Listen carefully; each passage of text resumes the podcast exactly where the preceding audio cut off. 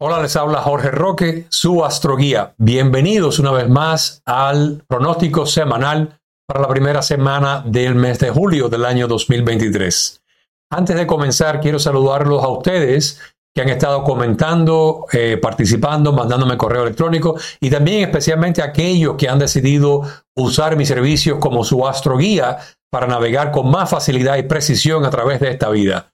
Primero saludemos a Gloria Maldonado, uh, Moreno Maldonado de México, a Carmen Cardenal de España, Ignacio Bernal y Silvia Martínez de México. Muchas gracias y seguimos en contacto. Eh, primero, antes de entrar en detalle con tu signo, quiero hacer un resumen de lo que va a suceder esta semana y entonces vamos a aplicar estos movimientos astrológicos específicamente a tu vida. ¿Ok? Eh, comencemos entonces con el protagonista de la semana, en este caso Mercurio. Mercurio comienza el día primero haciendo una conjunción con el Sol, eh, lo que llamamos uh, Cassimi. Es una, mm, una posición donde el Sol y Mercurio básicamente están alineados y la energía de ambos está llegándonos a la Tierra mezclada como si fuese una sola energía. Es una energía muy, pero muy poderosa. Y vamos a ver cómo va a estar afectándote directamente a ti en unos minutos.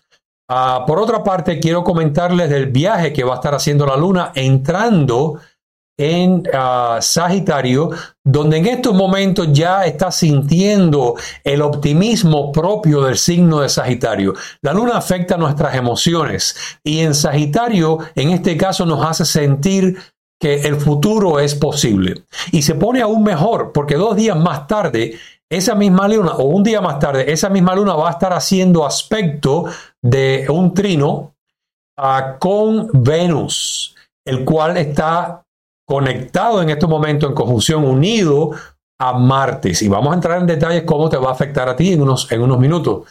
Eh, una de las cosas interesantes es que después, al segundo día, ya estamos hablando ya del día 3 de julio, la luna entra en Capricornio y de ese optimismo que entraste con eh, estando en Sagitario, ahora te sientes que la visión, los planes que tenías son logrables, son, ah, es algo que tú realmente puedes lograr. Empiezas a ver con claridad todo lo que, lo que has estado soñando durante los, los primeros días uh, de la semana.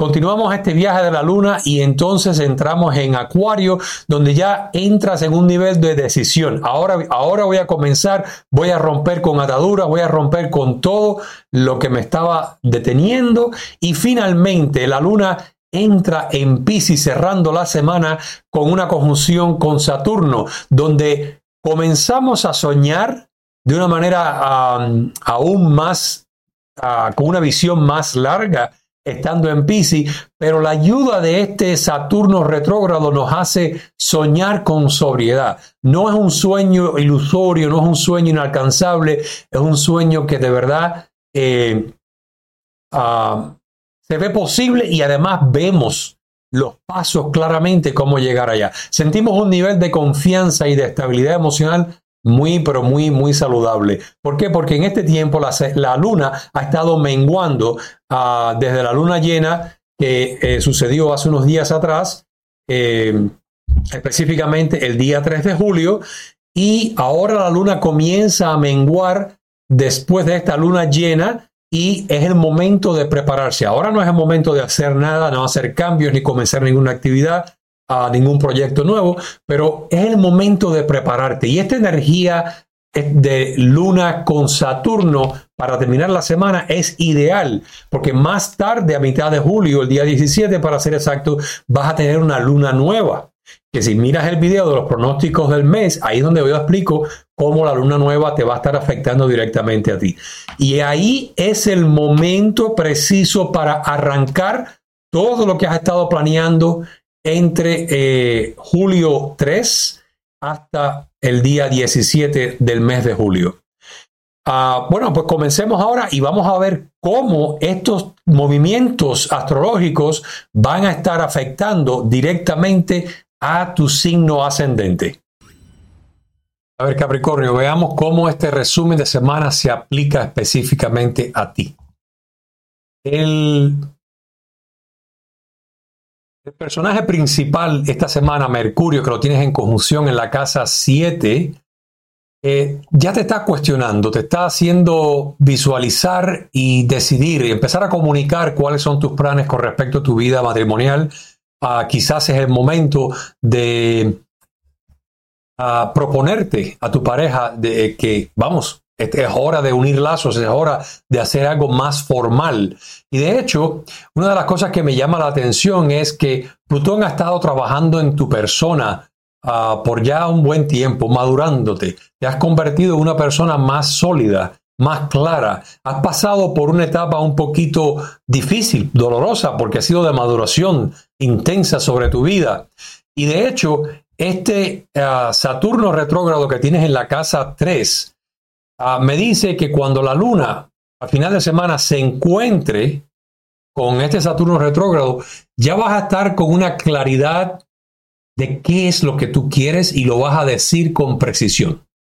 No vas a tener precisión y pocas palabras. ¿eh? No vas a necesitar pensar mucho.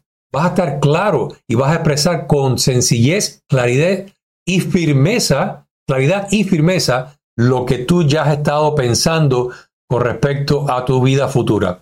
La luna ha estado a principio de semana trabajando en tu casa 12.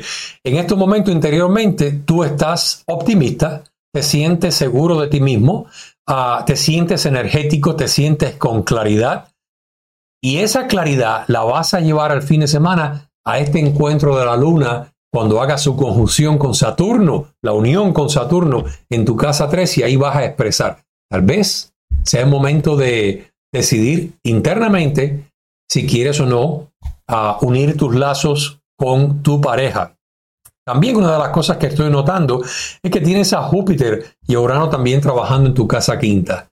Es hora de suavizarte, es hora de empezar a divertirte, es hora de empezar a salir hacia afuera y relajarte un poco. Ya has pasado un tiempo de mucha, de mucha austeridad en cuanto a tu persona. So, suaviza tu, tu personalidad, hazte más fácil, más Ah, suave, diviértete, sal un poco de esa, de esa cajita que has estado por tanto tiempo y suéltate, suéltate porque tienes a Júpiter trabajando con, eh, con Urano en tu casa 5 y esto lo único que me está diciendo es que eh, vas a tener muchas oportunidades y debes tomarlas para abrirte a todo aquello que te gusta, que te hace soñar, que te hace divertirte, que te llena de vida. ¿Ok? Quiero saber tu opinión de este pronóstico. Déjame saber en los comentarios de este, de este video y te, te, doy las gracias por mirar. Por favor, dale like o me gusta a este video, suscríbete al canal y nos vemos en la próxima semana. Hasta luego.